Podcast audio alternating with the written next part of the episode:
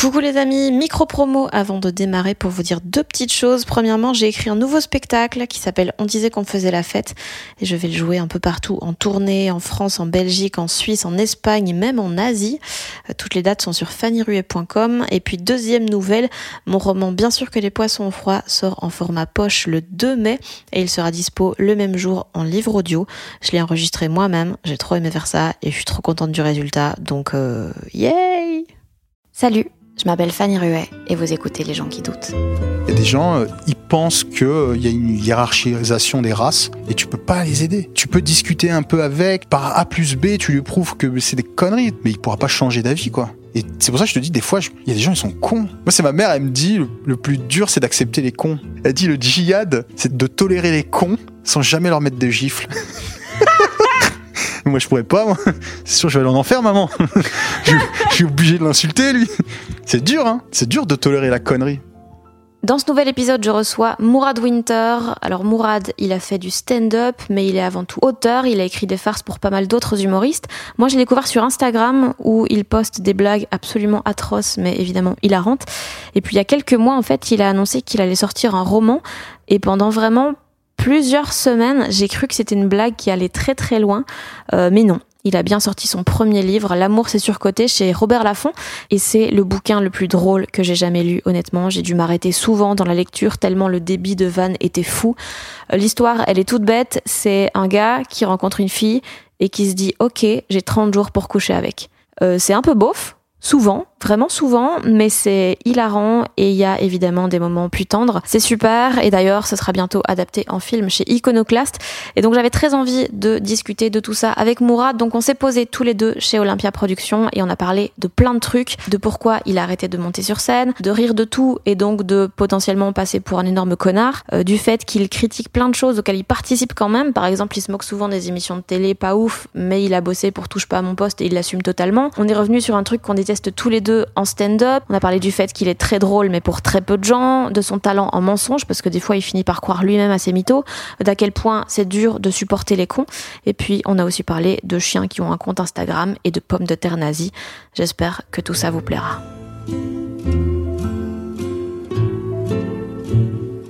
Hop. Y a pas de retour? Test, test, c'est où? Oh, oh, oh, dédicace, planète rap, planète Oh le gars insupportable. Désolé, c'est le matin, j'ai besoin de me réveiller. Du Ah, coup, non, je mais faut que je fasse le golemon. De toute façon, je m'attendais pas euh, quand j'ai dit à Émilie et tout, euh, demain j'ai Mourad, elle m'a dit oh putain, ça, ça va être autre chose qu'avec Guillermo, ça va être drôle. Pourquoi Guillermo c'était euh, Barban? Non, non, c'était pas du tout barbant, mais c'est la C'est- dette quoi. Ah, C'est les gens qui doutent. Oui, oui, oui. Oui, Mais voilà, là- c'est ça. Là, c'est la dette. Ah oui, à ce point. Genre, il, il m'a- il m'a dit euh, depuis l'épisode d'hier et depuis, il a reçu vraiment des dizaines de messages de gens qui lui disent mec, ça va aller, est-ce que. Ça me fait rire, moi, la dépression, tout ça, ça me fait rire. ok, bah tu vas redire ça dans le micro. Ouais, non, ça me fait rire parce que je pense. Ouais, je, te dirai. Non, mais vas-y. Je pense avoir été en dépression, mais je suis, je sais pas. Parce que j'ai une carapace tellement épaisse que je sais plus ce qui est dépression, je sais plus ce que je ressens, est-ce que je, est-ce que j'ai peur, est-ce que je sais plus, je sais plus. Mais bref, c'est la vie.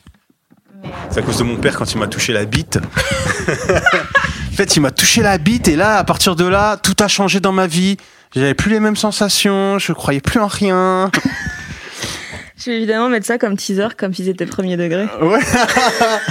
Quand son père lui a touché la bite, reportage édifiant. Ok, mais euh... putain, du coup ça a commencé bien, hein, mais euh... Ça y est, ça enregistre là? Ouais. Ok, vas-y. Non mais tu dis, tu sais pas si été en dépression? Ouais, non, je dis, je, euh, je vois plein de gens en ce moment qui parlent de dépression. Ouais. Tu sais, en mode, euh, ouais, ça va pas. Beaucoup d'artistes, euh, d'influenceurs aussi. Mhm. J'ai l'impression que c'est devenu un business. Ouais, ouais c'est vrai. Tu vois, c'est comme les influenceuses qui disent toutes, ouais, euh, moi, euh, j'ai eu une grossesse difficile et pendant 3-4 mois, eh ben, vont teaser sur leur grossesse difficile pour créer du contenu. Teasé. Ouais, je te jure, elles teasent là-dessus. euh, accouchement difficile. Bah ouais, mais c'est la base de l'accouchement d'être difficile. Donc déjà, euh, ah, t'as hâte de spoiler, on connaît la fin, tu vois. C'est déjà dur. Et euh, et il y a ce truc de toujours essayer de. Maintenant, c'est un peu un, un business de dire que tu vas mal.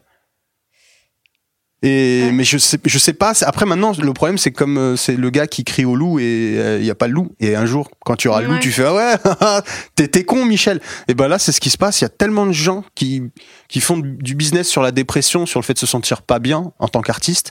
Maintenant dès qu'un artiste il va me- il va me dire ça j'ai envie de lui dire euh, je sais pas si c'est vrai.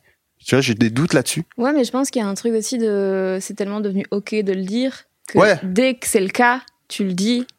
Sauf que. Enfin, tu vois. Mais C'est juste que souvent les gens vont pas bien en Ouais, vrai. c'est vrai que les gens, en fait, à la base, mais c'est comme on a tout déconstruit ces dix dernières années, Est-ce qu'on Mm. devrait pas tout il faut reconstruire tout reconstruire sur le fait de ne pas communiquer. ne pas discuter. Voilà, ça va mal, je veux pas savoir. Salut. Vrai, t'imagines Tu On refait une société comme ça où personne fais se parle. Ah, c'est bon, casse pas les couilles, ça va. On a tous déjà perdu ses parents. le mec, vraiment un connard, quoi. Mieux, quoi. Yes. Non mais ouais, c'est vrai qu'en ce moment il y a beaucoup de beaucoup de gens en dépression. Et moi, pour comme je te disais euh, en off, je sais pas si j'ai déjà été en dépression. Je le pense parce que euh, parce que j'ai eu des effets euh, physiques. Euh, moi, j'ai eu- des zonas. Tu Mhm. vois, le zona, c'est euh, euh, bah en fait ça dépend. Moi, ça me prend en bas du dos et en fait c'est toute une ligne de, de c'est un nerf qui, enfin ça explose. Moi, ça explose vraiment dans mon corps. Et en gros, le zona, c'est, je crois que c'est la la la comment s'appelle la maladie avec tous les boutons là? Euh, La varicelle. La varicelle. La se varicelle du cul. Vo- ouais, voilà. c'est la varicelle qui se réveille genre plus tard. Et normalement, les zonas, c'est passé euh, 60 ans. Ouais. Tu vois, c'est genre ton corps, il a oublié la varicelle. Et du coup, bah euh, là, euh, ça revient et tu chopes une varicelle et ça te fait un zona. Et moi, j'ai eu déjà deux zonas. Et je pense que, et on m'a dit que c'était le stress, la panique et tout ça. Et c'est tombé pile au moment où à chaque fois j'ai eu mes enfants. Parce que j'ai deux enfants. Euh, vraiment, c'est quand j'ai eu mes enfants, le stand-up, le taf, tu sais, tous ces trucs-là réunis d'un coup Hmm. bah explosion zona hôpital et tout la totale quoi Ah ouais? Ouais je te jure c'est pour ça que je pense que je fais des genres des des dépressions tellement cachées qu'à un moment donné mon corps il fait wesh euh, vas-y là fais une vraie dépression frère. Vas-y fais comme tout le monde euh, prends des Xanax et plains-toi. Et comme je me plains pas et ben euh, Tu te plains jamais? non. Pourquoi non je sais pas. Ça sert à rien je trouve.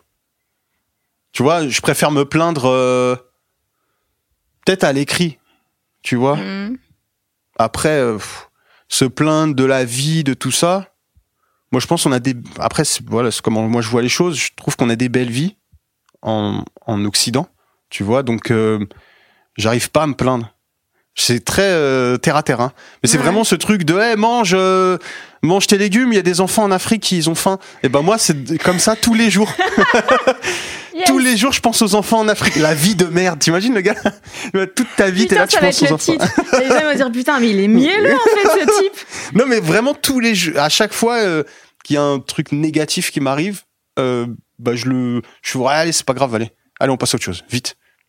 C'est, c'est, c'est. Et t'as pas peur qu'un jour, genre ça, ça grossisse? Si, mais, un- mais moi, je sais, à 40 ans, je vais faire une dinguerie. Genre, soit une tuerie de masse, soit je vais quitter ma femme, les gosses, je vais me retrouver avec une pute au Mexique. Je sais, il va y avoir un truc comme ça. La crise de, la quarantaine elle va être incroyable. Mais pour l'instant, ça va. Tu pourras m'inviter. Tu-. Direct, ça va être le feu. Putain, mais l'épisode, comment il va décoller après ta tuerie Oh là là, Oh, ils vont dire ah ouais, il avait teasé. Oh, ouais, mais il a spoilé le bâtard.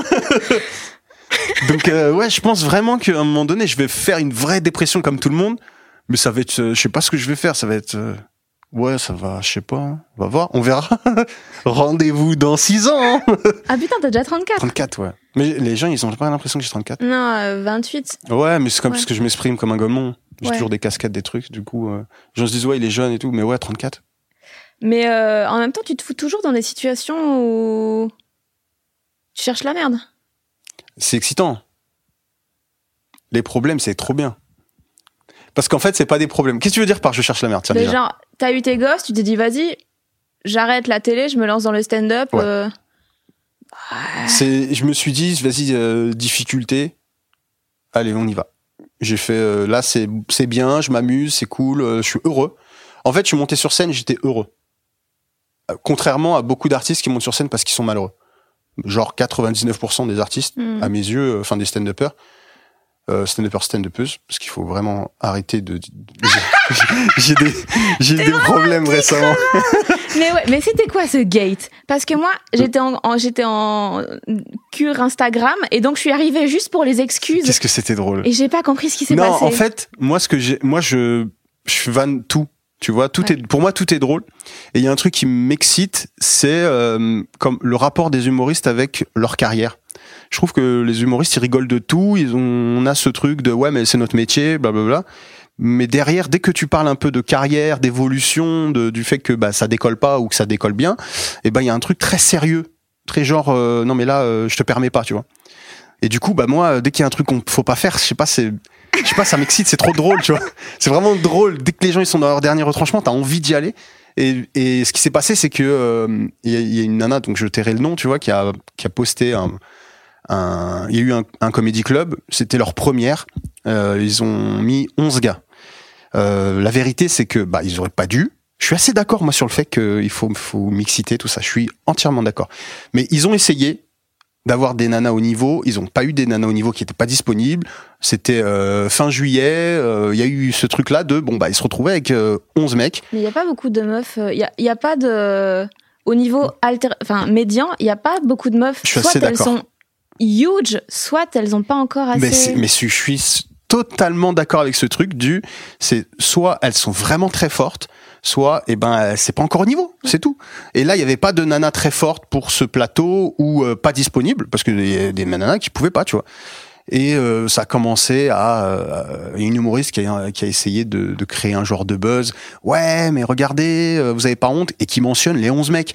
Genre vous avez pas honte les gars? Les gars ils ont rien fait c'est pas de leur faute ils viennent jouer sur un plateau Mhm. et du coup, moi, voilà, ça m'a énervé parce que euh, je supporte pas déjà la délation où tu vas donner des noms d'humoristes et puis en plus, euh, bah, sois fort. Tu vois, si t'es pas forte et que t'ouvres ta gueule, pour moi, c'est pas. Et c'est toujours comme ça. Moi, j'ai toujours remarqué dans tous les domaines, c'est toujours les les nulos qui ouvrent leur gueule. non, mais tu vois, c'est toujours les gens qui qui sont pas au niveau qui ouvrent leur gueule. Et moi, le premier. Moi, quand j'ai commencé le stand-up, c'était pas ouf. Enfin, les, les, vas-y, le premier mois, c'était bien. Et après, euh, tu connais le stand-up, tu commences, t'es content. Ouais. Et après, il y a une. euh, Tu stagnes. et pendant tu fais, un an, euh, moi, c'était- J'ai pas encore fait l'Olympia, ça fait déjà trois mois. Oh là là. Tu, tu- au début, t'as un ego surdimensionné pour le premier mois, les premières scènes où tu dis ça, ça va être facile en fait. Et en fait, après, c'est tu commences à te poser des questions. Et c'est là que tu commences vraiment, à force de te poser des questions, tu deviens nul. Et, euh, et moi le premier, moi le Mhm. premier, au début j'étais là en mode ouais pourquoi je joue pas sur les plateaux de 20 heures, je m'embrouillais avec le patron du Paname et tout. Et en fait bah non j'étais pas bon, j'avais pas le niveau c'est tout. Et, je, me- et c'est toujours comme ça, c'est toujours les gens qui sont pas au niveau qui se plaignent le plus, qui vont ouvrir leur gueule, qui vont gna gna gna gna. Alors que les et, et moi pour moi, enfin je veux dire là il y a des il y a des posters quand même. On fait on est dans un dans un bureau, il y a des posters, il y a Marina Rollman, il y a Mel Habedia, il y a, il y a Florence Foresti. Fait mais moi j'ai jamais entendu ces ces ces, ces nanas là dire ouais pourquoi je joue pas sur tel plateau? Parce Mhm. qu'en fait elles sont fortes. Point barre. Quand t'es fort, on t'appelle. Et je suis pas je suis pas sûr que ce soit là c'était euh, le débat c'était un peu genre euh, du misogynisme euh, professionnel. Moi je suis pas sûr que ce soit ça. Par contre, là il y a un débat parallèle et je le trouve vraiment important, c'est euh, comment les le public accepte les vannes des meufs. Ça c'est autre chose. Et ça je trouve que c'est super inquiétant de voir une blague de cul sortie de la bouche d'une nana ou d'un mec commence à accepter par le public. Un mec quand il va la faire, on va dire ouais, ouais, c'est drôle, euh, un peu beauf, euh, ça va. Quand c'est une nana, la moitié du public va être un peu gêné en mode Mhm. ah ça oh là là, c'est vulgos. Mhm. Ça, c'est intéressant. Moi, ça, ça m'intéresse vraiment. Et je pense qu'il est là. Le truc, c'est d'éduquer, entre guillemets, éduquer hein, le public à accepter des vannes qu'elles viennent de la bouche d'une nana ou d'un mec. Mhm. Moi, ça, je trouve que c'est intéressant. Et il est là le vrai problème. Mais en fait, là, j'ai l'impression que le- un des soucis aussi, c'est que il y a, y a pas, on est un peu dans un gap de génération où il n'y avait pas assez de modèles féminins. Ouais. Et du coup, là, la prochaine génération, dans 5 ans, j'ai l'impression il y aura full meufs qui seront hyper douées et tout. Mais là, les, les, les modèles, ils n'étaient pas encore là. Donc, euh, Bah oui, mais en même temps, t'as quand même eu, euh, les- on a des rockstars en France. Enfin, Muriel Robin, Anne Roumanoff, euh, Florence Foresti, euh, Michel ouais, mais en Larocque. stand-up, Mais en stand-up, c'est c'est relativement nouveau. Ça a 15 ans le stand-up en France. On a, ça a été amené par le Jamel Comedy Club. ouais, ça, ouais, mais, tu vois, c'est pour ça que je trouve moi que c'est mais toute cette génération-là, il n'y a pas de meufs à part Blanche. euh, à Blanche, il y a Amel, mais déjà dans la sélection, de base, il y avait que Blanche et Amel, tu vois. Mhm. Donc, euh, enfin, il me semble. Ça se trouve, on oublie Nana, ça se fait pas. Ah, je sais, mais moi j'ai pas moi, j'ai complètement. Ça se trouve. Alors, je suis désolé si j'oublie quelqu'un, mais je pense pas. Mais sur cette première génération-là, bah ouais, aujourd'hui, euh, bah elles sont là, tu vois. Elles étaient au niveau, elles sont toujours au niveau, et je veux voir au-dessus de la mêlée. Enfin, Blanche, euh, clairement, elle est au-dessus de la mêlée, quoi. Elle est. Tu vois. euh, plus du stand-up quoi. et ça, et ça a rien à voir avec le fait qu'elle a un vagin ou pas. Elle est forte. Mm. Donc moi, je, je pense ça. Je suis persuadé. Et quand j'ai vu sur les réseaux que ça commençait à parler sur ça, bah je dis non, je suis pas d'accord avec ça. Et donc qu'est-ce que t'as fait? C'est ça. Est-ce que Bah, là du coup, j'ai fait... fait, une- j'ai fait une vidéo où j'ai critiqué cette personne. Enfin, où j'ai dit t'es nul, t'es nul. Point barre. vraiment, un, vraiment un fils de pute. Mais quand je suis dans ma voiture, je suis une merde. Vraiment, je suis humainement mauvais. Quand euh, je suis dans ma voiture, je suis une autre personne. Je et j'étais là, je faisais une vidéo. Et après, quand je regardais la vidéo, je suis oh putain, qu'est-ce que j'ai envoyé le connard. Et du coup, euh, du coup derrière, j'ai appris, mais en fait, je savais qu'il y avait un genre de groupe WhatsApp où euh, où euh, toutes les meufs du stand-up euh, étaient un peu euh, répertoriées, on va dire, et que ça s'envoyait des plans de plateaux, des trucs comme ça, qui, que je trouve, moi j'ai aucun problème avec ça. Mais ça a commencé parce que moi j'ai mes taupes. J'avais plein de meufs dans le groupe qui me renvoyaient des screens du groupe et je me faisais allumer, tu vois. Et euh, c'était drôle. Et du coup, bah, j'ai joué un peu là-dessus. Je faisais genre, écoutez les filles, vous embrouillez pas pour moi. Je vais créer un autre groupe pour vous sans les taupes et tout. Donc c'était un peu un truc d'enculé. Mais c'était, en fait, ça m'a fait rire le fait d'être un enculé. C'était drôle. Mais Et puis c'est tout quoi. Ça va, c'était pas méchant. Et, euh, et puis ça s'est bien passé. Et puis non, non, il y a pas de. Puis moi après, dès que je chope un, un fil, après je le tire au Ouais, maximum. bah tu vois. Je, je, je vais créer. Et puis on... ah ouais, je crois on était le 28 juillet. Ouais. Je partais deux jours plus tard en vacances. J'avais rien à faire. J'étais en mode ah vas-y amuse-toi. Tu sais tu, tu fais tes valises, tu fais ah, vas-y Ouais, tout de suite. hein. Là j'ai rien à faire, je vais faire des bêtises quoi.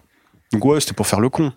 Mais c'est ça mon problème après moi, c'est que j'aime bien faire le con sur tout, tout le monde. Ouais, mais c'est ça qui est assez euh, que je trouve fantastique et en même temps que j'ai encore un peu du mal à cerner. Ouais. C'est que vu que tu te fous vraiment de la gueule de tout, des fois, genre tu bitches sur plein d'émissions pour lesquelles t'as bossé, Ouais ouais. tu bitches sur le Paname alors que t'y as bossé, Mhm. que t'y es souvent. Et du coup, je suis comme oui, mais pourquoi tu le fais alors? Alors, je déjà Genre, quand t'as bossé pour touche pas à mon poste. ouais ouais, j'ai bossé pour eux et déjà quand je bossais pour eux, je bitchais pour ça parce qu'en fait, moi quand je bosse, ça touche pas mon poste. euh, pour moi, c'est une opportunité de, de voir quelque chose que je connaissais pas. Je bossais pas en télé, c'est ma première proposition en télé. Je me suis dit tiens, je vais bosser, ça va être quotidien, je vais faire du pognon, je vais vivre de ça. Et parce que ce qu'il faut pas oublier, ça, hein, tu vois, euh, je vivais de, c'était quelque chose qui m'intéressait. J'avais envie de changer de secteur parce que j'avais été, euh, bon, déjà j'écrivais pour, pour dans, dans l'humour, mais j'avais envie de voir autre chose, quoi. Parce que j'avais eu un resto, plein de trucs, j'ai fait mille trucs moi dans ma vie. J'ai, laisse tomber, ça va durer, euh, ça, il, il peut durer très longtemps ce Mais podcast. tu sais que moi, euh, j'ai, je, je te connaissais pas avant il y a un an, genre, et c'est Thomas Wiesel qui m'a parlé de ça. Et le premier truc qu'il m'a dit, c'est le cofondateur de la pataterie. J'étais là, oui, mais on parle de l'engager pour écrire des blagues. Mais oui, oui, mais il est drôle. Ah, ok. non, non, j'ai jamais co- co-foundé la pataterie. C'est une rumeur que j'ai lancée. Et ça, c'est- vrai? je te jure, j'ai pas fondé la, la pataterie, c'est du mytho. J'ai vraiment menti sur les réseaux. aucun rapport avec la Euh, pataterie? zéro, c'est juste le nom, la pataterie me fait rire. Je me suis dit, on va faire croire que je suis fondateur, c'est tout. Et en fait, à la, à la base, j'avais mis ça en bio parce que je trouvais drôle. Tous les gens qui en bio disent co-founder, alors que l'autre, euh, il te parle, il habite en France et il emploie le co-founder. Arrête! Tu me parles d'une librairie, frère. Qu'est-ce que tu me racontes? Le, tu parles en français déjà. Et donc, l'idée, c'était de me foutre de la gueule de ça, tu vois. Et il y a beaucoup de gens qui ont cru que j'étais vraiment le fondateur de la pataterie. Je dis, vas-y, tranquille. Mais moi, tu, tu tombes dans le panneau, je vois, vas-y, allez. On y va, on y va à fond. hein. Il y avait ça, Égérie Saint-Agur. À un moment donné, je dis que c'était Égérie Saint-Agur. Ouais. C'était une vanne. Et genre, Saint-Agur me contacte. Euh, ouais, euh, ça serait bien qu'on fasse un partenariat, tout ça. C'était trop drôle. Tu l'as fait? Non, jamais. Bah non, je fais pas de partenariat. Jamais? Non, je veux pas. Pourquoi? Parce que euh, je veux pas être euh, assimilé aux influenceurs déjà. Ouais, Tu mais tu vas, euh, tu vas promouvoir une marque en la défonçant. Bah, en plus, je vais, je vais pas être, euh, je vais vouloir faire le golemon, ça va. Enfin, je sais pas, il y avait un truc mal malsain et que je trouve euh, malhonnête avec ma ligne éditoriale, à savoir euh, être un golemon. Et du coup, euh, je peux pas même accepter de l'oseille pour des, des trucs de. de- On m'a proposé. euh, pff, même aller bouffer dans un restaurant, euh, faire des, des stories, des trucs comme ça, c'est con, mais juste ces trucs-là. Je viens, je paye. Si tu veux, je fais un truc pour toi parce que je te connais, mais jamais euh, je mangerai gratuitement pour. euh, pour euh, de la pseudo-visibilité ou autre, hein, tu vois. C'est vraiment un truc qui me. C'est pas mon délire. C'est pas mon délire. Mais euh, on était à où juste avant? La, la... Digression, elles sont belles. Touche pas mon poste. Ouais, euh, touche pas mon poste. Je fais. Au début, je connais pas trop. Vraiment, je, on me parle des nouilles dans le slip, tout ça. Je me dis, bon, on va voir. Et de l'intérieur, je me rends compte qu'en fait, euh, tu peux pas faire grand chose. T'es t'es assez sclérosé par par l'actualité, par euh, par Cyril Hanouna qui euh, du jour à, 10 à 17h te dit euh, l'émission à 19 hein, 17h on change tout, on fait ça. Euh, et moi j'étais juste avant que ça parte vraiment en couille sur le côté euh, sur le côté ce que tout euh, le monde dit, ça, non? Ouais, ouais. non, mais c'était déjà parti en couille dans le côté un peu Golemont. Mais moi, ça me dérange pas. Je trouve qu'il faut des émissions de Golemont, c'est bien. Euh, les gens, ils ont envie de. Des fois, ils ont, les gens, ils ont envie de, de regarder de la télé et de pas se prendre la tête. Euh, c'est chacun est comme il est. hein. Moi, je, moi, je, je, je fais pas ça, mais je veux dire, il y en a, ils font ça. Bah, c'est chacun est comme il est. Mais, euh, mais quand moi je suis arrivé, c'était, il y avait un- vraiment un esprit bon enfant. Et après, ça a commencé à partir dans, dans ce que c'est maintenant, quoi. Tu vois, maintenant, t'as professeur Raoult, euh, euh, un dealer et euh, un philosophe sur le même plateau, et tu te fais, mais ils- de quoi vont-ils parler, tiens? Hmm. Donc, c'est assez, euh, c'est assez fascinant. Et ouais, donc j'étais de l'intérieur, et puis première saison, euh, ouais, ça va, content. Et puis ensuite, j'ai commencé à bosser sur des chroniques, sur les chroniqueurs, les trucs comme ça. Ok. Là, c'était plus intéressant parce que tu arrives vraiment avec une chronique qui a rien à voir avec euh, avec l'émission. Tu vois, c'est vraiment une chronique dans l'émission. Donc, t'es une émission dans l'émission. J'ai bossé avec euh, avec Combal et, euh, et puis après fini quoi. Après, je me suis barré et, et j'ai fait ma vie. Hein. Mais ça te plaisait ce que t'écrivais? Ou c'était les trucs où tu mets tous les, toutes les choses que tu garderais pas pour toi? Euh, en fait, moi, j'étais beaucoup sur l'image. Ouais. Prendre des images pas drôles, les rendre drôles. Euh, prendre une émission, je sais pas, euh, dérocher Colanta, trouver des trucs drôles, euh, trouver des moments. Tu vois, ça, ça m'intéressait parce qu'il y avait, il y avait une recherche de la vanne dans, dans là où, dans, enfin, dans, dans le, le- quelque chose d'assez euh, sérieux. Et ça, c'est quelque chose que je kiffe Hmm. parce que, et tu le vois avec le rappel des tweets, par exemple, sur, sur, sur Insta. J'aime bien prendre une, euh, un- une info qui est, peut être, qui peut être très très glauque et trouver une vanne dedans Hmm. c'est pour moi c'est ça le métier d'auteur. C'est pas simplement euh, euh, faire de la vanne dans quelque chose de déjà drôle. Ouais, non, ça c'est assez insupportable. C'est vraiment trouver euh, quelque chose de dans quelque chose de pas drôle, trouver trouver la vanne quoi. Pour moi, la plaie de ce siècle, Vas-y. c'est les gens qui font du stand-up en juste parlant d'une émission de télé-réalité dont le principe est déjà drôle. Ouais. Et juste, ils font rappeler des faits. Il n'y a pas de blague. Bah, en fait, t'es juste tu c'est comme commentateur sportif. Ouais. C'est tu commences ce qui est en train de se passer devant nos yeux. Tu vois euh, les moi je quand je quand je quand je jouais parce que je joue plus, je depuis le Covid et puis après je suis trop heureux pour jouer là. Euh, j'étais heureux donc je suis monté sur scène et en fait maintenant je suis trop heureux parce que j'ai eu une- un deuxième enfant et ma vie tout se passe bien. Et le premier était pas ouf. Le premier c'était un buvard. Ah ouais. On va dire que c'était ah ouais, un peu c'est ta- euh, c'est ta fille qui préfère, toi. Ouais, de ouf. Ouais, ouais, l'autre, euh, je m'en bats les couilles. Et vraiment mauvais le, le père. Non, là je suis, là je suis vraiment bien. J'ai plus besoin de scène, tu vois. Mais quand je montais sur scène, j'avais à un moment donné un passage sur euh, la, la télé-réalité. Et un jour, je le réécoute, je fais mais c'est, c'est j'ai les rires, j'ai tout, nana, ouais, c'est cool. Je fais mais en fait c'est nul. Clairement, c'est nul. Parce que déjà les vannes sur les télé-réalités, sur les les influenceurs, et trucs comme ça, déjà ça a été fait. Et en plus, enfin déjà ils sont drôles par euh, enfin ce qu'ils ont c'est drôle ce qu'ils sont c'est drôle. J'ai- après je l'ai je l'ai retiré parce que je fais mais non c'est pas ça que je veux faire. Mais quand je montais sur scène j'avais ce truc aussi de tu sais, au début tu te dis euh, moi j'ai arrêté au bout de deux ans et demi tu vois. Mhm. bah avec le covid ça, ça faisait deux ans et demi que je faisais du stand-up. Et j'avais déjà euh, ce truc de me dire euh, est-ce que ça ça va plaire ou pas? Et je crois que c'était ça le plus difficile. C'est que le covid m'a réveillé. Ça m'a fait ah ouais en gros tu montais sur scène juste pour faire rire des gens peu importe si toi ça te faisait rire ou pas. Et c'est ça la, la c'est c'est pour ça que j'ai vraiment du mal. Je suis remonté un petit peu après le covid et tout mais j'ai vraiment du mal parce que si quelque chose me fait pas rire c'est mort je vais pas le jouer. Même si ça peut faire rire le, le monde entier ça me fait pas rire. Et t'écrivais pas des trucs qui, toi, te faisaient rire? Mais ça passait pas. Tu vois? Évidemment. les trucs en fait nous on a nous on est dedans depuis trop longtemps. Tu vois me- j'ai 34 ans j'ai commencé à écrire des vannes j'avais 15 16 ans.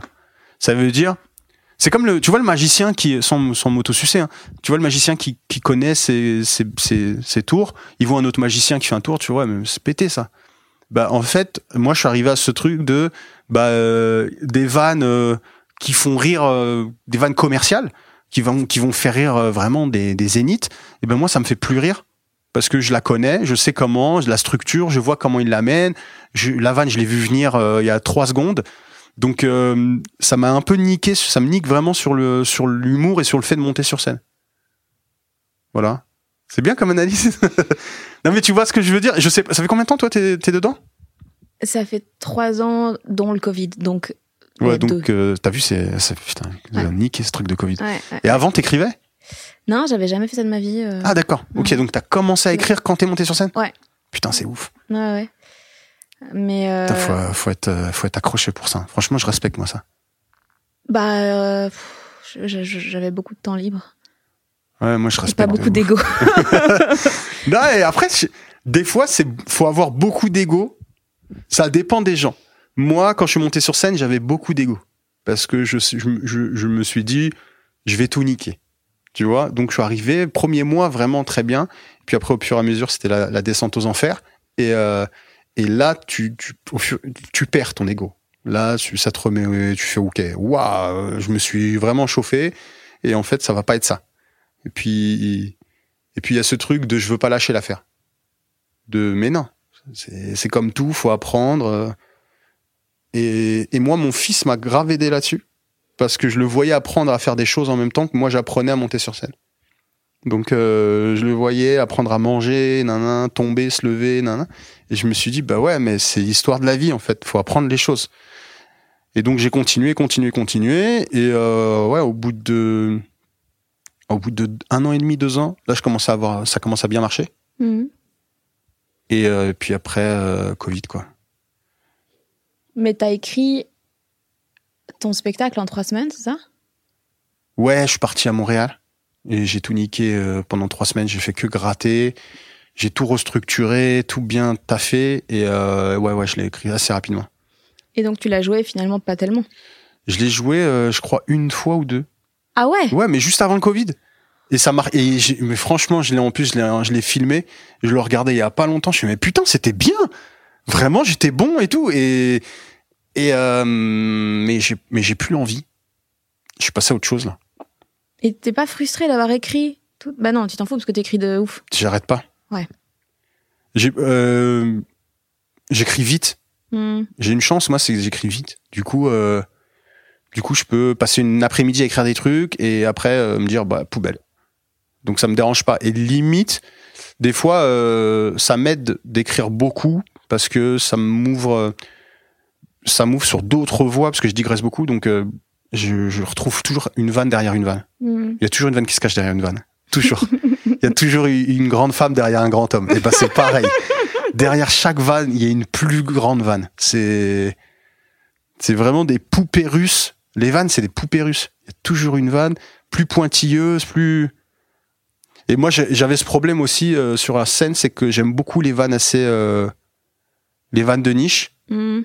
Parce que, euh, enfin, je sais pas, moi, quelqu'un il va me faire une vanne avec, avec Séverine Ferrer, je vais être mort de rire. Séverine Ferrer, c'est une présentatrice euh, télé des années euh, euh, 90 qui présentait Fan 2. Ok. Euh, tu vois, c'est à partir du moment où il y a des rêves vachement pointilleuses, ça m'excite de ouf. Et le problème, c'est que quand t'es sur scène et que tu veux veux aller dans cette voie-là, bah ça va être compliqué. Mais il y a deux personnes qui vont rigoler très très fort. Ouais, il y en a trois, quatre, mais Ouais. voilà, tu vois. Et moi, c'est ce qui s'est passé à un moment donné. Et quand j'ai joué mon spectacle, c'est là où j'ai compris que je, les plateaux, euh, c'était mort pour moi. C'est compliqué. hein. Ouais, ce- déjà c'est de l'humour Kleenex. Ouais. C'est-à-dire que les, gens- les gens ils te voient, ils t'oublient. Euh, il faut plaire à tout le monde, donc plaire à personne. Euh, quand on te connaît pas, euh, on te fait pas confiance. Tu sais, moi je pars du principe, il y a eu un- c'est un documentaire que je suis en train de, en train, en train d'écrire et de produire. Euh, je faire un documentaire sur le 11 septembre de l'humour, euh, à savoir le sketch de Dieudonné. C'est le sketch Mhm. où il va en télé. euh, avec euh, où il fait son sketch antisémite. Mhm. Et ben depuis ce jour-là, je pense que les gens ils ont arrêté de rigoler euh, spontanément. depuis, on a peur de rigoler pour n'importe qui. On a peur que de se dire, tu sais pas qui monte sur scène. Tu sais, tu, y a un mec qui va venir, qui va faire des vannes. Tu te dis, est-ce que j'ai le droit de rigoler à telle vanne? Il est premier Mais tu degré, vas te deuxième faire degré. détruire. Ouais, bah oui. Mais c'est pas grave. Artistiquement, c'est. C'est magnifique d'en parler. C'est pas un souci, mais les, mais les, les fans de Dieudonné, ils sont fous. Ah oui, mais non, mais c'est des hystéries. Tu sais que moi, tous les six mois, j'insulte Dieudonné sur Instagram pour perdre une vingtaine d'abonnés.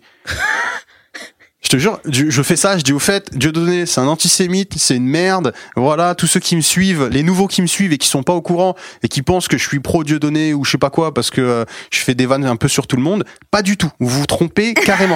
et je perds une vingtaine d'abonnés. Je te jure, c'est vraiment, c'est mon rituel, quoi. Ok. Ah ouais, parce qu'il y a des gens. Euh... Et c'est le fait d'être rebeu en plus, automatiquement, euh, il y en a, ils se disent, ouais, euh, il doit être euh, anti-feu, gentil, je sais pas quoi, parce qu'il y a un truc qui est. Hmm. Je sais pas, il y a une, une légende urbaine qui, qui, qui nous a raconté ça, et du coup. Euh... Donc c'est, il a cofondé la pataterie et il aime pas les juifs. ouais. ah ouais, c'est le, le gars qui vend des patates euh, nazies Patates nazies, c'est drôle ça Putain Mais donc, euh, on en était où? Je sais plus, moi j'arrive pas à Euh, suivre. 11 septembre de l'humour, les gens Ouais, voilà. pas les plateaux. Bah c'est ça. C'est moi j'ai eu ce problème avec les plateaux, c'est que c'est que pff, des fois euh, bah, tu sens le public, il, il sait pas s'il a le droit de rire ou pas quoi. Hmm. Et euh, et j'avais plus de rire. Des fois je te jure au Paname j'avais plus de rire dans les loges où mes vannes vraiment vu que le- les humoristes me connaissaient, c'était mort de rire. Et sur scène ça marchait pas de ouf sur des tests et tout ça. Et après quand je rentrais en loge, ouais putain cette vanne elle est incroyable, nan, nan, nan, nan. Et je me disais mais ouais en fait faut plus que je fasse de plateau, c'est pas adapté à mon style. Mais euh, voilà quoi. C'est pour ça que c'est pour ça que ouais, c'est moi le plateau j'ai vraiment du j'arrive pas. à- Mais euh, au niveau des refs et tout, moi je trouve ça aussi hilarant et dans mon spectacle j'en, laisse quelques-unes parce que moi ça me fait trop kiffer Bah ouais. et les deux personnes qui rigolent, elles rigolent de ouf. Euh, mais dans genre dans ton bouquin, il y en a un milliard. Mhm. Euh, déjà, est-ce qu'il y a des gens qui t'ont dit que des fois ils avaient un peu eu du mal à suivre ou pas, même si en soi c'est pas grave parce que tu rates une vanne, il y en a 15 derrière que tu vas comprendre. Mais puis surtout, est-ce que t'avais pas peur que ton bouquin, très vite, genre en trois ans, il y a des rêves qu'on n'ait plus? Euh, Parce que c'est très très. euh, Ouais, c'est c'est vraiment d'actu. Ouais. C'est vraiment d'actu. Euh, non, j'avais pas peur parce que je sais que j'ai la capacité de réécrire un bouquin assez rapidement. Mhm. Donc, euh, je me dis à chaque fois, je vais m'adapter à l'époque. Euh, parce que je me dis que dans 10-20 ans, ça sera un bouquin d'une période et qu'il faudra euh, l'accepter. Enfin, c'était comme ça, c'était comme ça, tu vois. Euh, et sans doute, dans 10-20 ans, quand je relirai ce bouquin, déjà maintenant, quand je le relis, je dis putain, cette vanne, non, j'aurais pas dû faire comme ça et tout. Dans 10 ans, je le relirai, je dirais, mais ça, c'est pas, c'est plus du tout recevable, ce que j'ai dit là. Mais c'est même pas ne une question de pas. recevable ou pas, parce que ça, il y a vraiment beaucoup de choses qui ne se font Ouais, pas dans ouais. ton bouquin. Mais c'est ça qui est marrant. Euh, mais le fait qu'il y a des, il y a des références tellement actuelles que dans trois ans, on saura plus qui c'est cette meuf dont Mais- là on a entendu parler. Mais l'avantage, c'est que t'as le temps avec un bouquin. Par exemple, sur scène, t'as pas le temps de vérifier sur Google. Là, t'as vraiment le temps. C'est moi, c'est un bouquin, je trouve. J'ai beaucoup de personnes qui me disent, euh, de personnes genre euh, 50, 60 ans, hein, qui me disent magnifique. C'était vraiment, j'ai appris des mots. euh, merci. Google et tout ça. La Ouais. je te jure, une correctrice de Lafont. Je sais pas quel âge, mais une daronne quoi m'a envoyé un message, en, vraiment un message privé pour me dire, euh, c'est franchement, j'ai vraiment passé un bon moment. Euh, j'ai appris plein de mots grâce à Google, merci. Euh, voilà, la quicheta, je ne connais, je ne savais pas qu'est- qu'est-ce que c'était. Je dis, ouais. Tu sais, ça fait plaisir. Tu dis ah ouais, elle a fait la recherche. Et en fait, en fait, moi, ça me va bien sans le faire exprès. Euh, ça me va bien de me dire ah, mais ça peut être un, un bouquin qui se lit en même temps euh, bah, avec ton téléphone, quoi. Tu le Mhm. lis, en même temps, tu t'arrêtes, tu fais, oh, tiens, je vais vérifier ça. Et euh, t'as le temps de vérifier. Le problème, c'est que euh, quand tu, tu, tu, tu regardes un film, une série, ou même tu vas voir un spectacle, t'as pas le temps, quoi. Mhm. T'as pas le temps. L'attention, elle est là, et c'est- pour mettre pause à chaque fois pour regarder un truc, c'est relou. Alors qu'avec un bouquin, tu le fais Fa- plus facilement. Et du coup, avec le film, tu vas faire comment? Oh putain, si tu savais le nombre de vannes que je dois retirer, c'est un enfer. C'est comme, tu sais, c'est quand tu retires une vanne auquel tu crois vraiment et euh, auquel tu étais fier de la mettre, parce que c'est une fierté à chaque fois de mettre une vanne Ouais. que, tu, que tu trouves efficace, et que derrière, en plus, on dit, ouais, telle vanne, telle vanne, nana. C'est vraiment, c'est tu te, c'est à chaque fois des petits, des petits coups de couteau comme ça. Tic, tic, tic. c'est ça, ça fait chier, mais pour le bien du film, tu sais que euh, le film n'en sortira que vainqueur. Bon les gars, j'ai foiré. Euh, J'avais enregistré un truc en backup sur la carte mémoire de mon enregistreur et donc forcément, je me suis retrouvée avec une carte full en plein milieu de l'interview et je l'ai pas remarqué tout de suite. Donc en gros, j'ai perdu 30 minutes de conversation avec Mourad et honnêtement, c'était les 30 meilleurs. Donc vraiment, euh, je me suis tapé la tête contre les murs. Il y avait des choses vraiment hyper intéressantes. On a parlé d'écriture, de son roman euh, et notamment, il a raconté un truc que j'ai beaucoup aimé, c'est le fait que quand il euh, veut avancer, il se trouve des ennemis un peu imaginaires comme ça. Euh, si on lui dit non, mais tu vas pas écrire un roman, il va faire genre ah ouais, eh ben il va avancer lui euh, en, ayant une sorte d'ennemi comme ça euh, dans sa tête. Donc voilà, je suis désolée, je, je m'en veux vraiment beaucoup. Heureusement par contre, on a parlé vraiment longtemps, donc voici la suite des 30 minutes perdues. C'est compliqué, j'ai l'impression de d'avoir des points de vue. Vraiment, enfin, tu parlais de quoi toi dans ton spectacle? Est-ce que tu tu vraiment racontais ta life en faisant des blagues auxquelles les gens pouvaient évidemment se raccrocher machin ou est-ce que vraiment tu avais des points de vue sur des choses? Ouais. Moi, j'avais des points. Alors, me- mon spectacle, je l'avais appelé Fin du monde. Ouais, je crois que c'était ça. Et en gros, euh, la ligne directrice, c'était euh, mon mariage. Mhm. Euh, donc, plein d'événements au- au- pendant le mariage. Mais, enfin, pendant le mariage, avant, après, c'était le, le fait que bah, c'est la fin d'un monde, le mariage, parce que bah, tout ce que tu as vécu avant, bah, c'est fini, c'est terminé. Mhm. Et, euh, et j'utilisais ça pour parler aussi de la fin du monde actuel, puisque j'estime que là, on est dans un, la fin d'un monde euh, euh, dominé par euh, le mâle blanc hétéro cisgenre euh, euh, CNews de 50 ans, et que et qu'il y a un nouveau monde qui arrive où euh, bah, il y a plus tout ça, quoi. Il y a plus ces règles, tout est déconstruit et et tout est nouveau. Et ces gens-là de l'ancien monde ont peur de ce nouveau monde et ils te disent que euh, non mais c'est pas comme ça la vie, c'est comme ça parce que nous on a toujours fait comme ça et jusqu'à présent on est encore en vie. Mhm. Ouais mais euh, non. En fait, en fait non, bah maintenant euh, tu, tu fais ce que tu veux, ta sexualité, ta religion, tu fais ce que tu veux, voilà, c'est tout point barre et, et tu rentres pas dans ma vie parce que je rentre pas dans la tienne. Donc c'est c'est pour ça qu'à un moment donné, je parle aussi de de, de, de mes grands-parents et de leur leur façon de penser, la mienne, comment on est complètement différents et c'est vraiment un choc. Pour moi, il n'y a pas un choc des civilisations, il y a un choc des générations. C'est ça le vrai problème de, de problème entre guillemets, hein, mais de, de notre de notre époque et de, de et qui vont animer euh, l'élection de 2022. C'est vraiment ça. Les les personnes âgées euh, ont vécu dans un style et beaucoup ça les dérange le nouveau style. Bah ouais, mais c'est comme ça quoi. Point barre. Et donc moi c'était ça. Mon tout mon spectacle ça parlait de ça. Et euh, tu vois, il y avait un point de vue, il y avait des, il y avait du travail. Hein, euh, fallait vraiment que c'était le début. Hein, vraiment, il y avait. euh, je savais qu'il me fallait encore un an de, de jouer deux, trois, enfin, sans doute deux fois, une fois, voire deux fois par semaine. Mais mais ouais, il y avait, il y avait un, je partais sur une idée. Et quand j'ai commencé à l'écrire, je partais sur une idée. Je partais pas sur ah tiens euh, l'avion, très bonne idée. Voilà, Il y a un sketch à faire sur les avions. Pourtant, euh, j'aurais pu, tu vois, mais je partais pas sur ça. Moi, je n'ai jamais vu le stand-up comme ça. Il y a des gens qui font. ce- Bah, je pense. Moi, je, je connais trop d'humoristes qui ont des passages et qui après ils te disent, enfin, ils ont un, là j'ai un 10 minutes, là j'ai un 10 minutes. Il y a aucun rapport entre les deux Mhm. et euh, ils disent ouais, mais on s'en fout, je vais faire une transition. Mais comme ce 10 minutes marche Ouais. et ce 10 minutes marche, Ouais. et après tu fais ah ouais ok, je comprends pourquoi ça fait 7 ans que t'es sur ton spectacle et, euh, et que ça fait 7 ans, t'as 20 minutes, tu vis avec, tu fais tous les plateaux de Paris, mais t'as pas de spectacle. Ouais. Parce qu'en fait, tu sais pas où tu vas. Il y en a beaucoup, ils savent pas où ils vont. hein.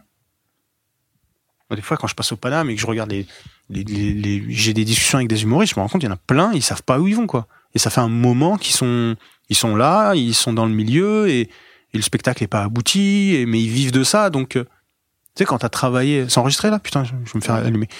Non, mais quand t'as travaillé, euh, euh, tu travailles 7 minutes par jour et que tu prends 50 balles, et en parallèle, euh, t'as euh, peut-être, je sais pas, le RSA ou je sais pas quoi, et que tu fais rien de ta vie, tu vis la nuit, les potes, les trucs, les sorties, ça peut vite devenir. euh, le temps passe déjà très très vite, Mhm. et puis ça peut devenir addictif.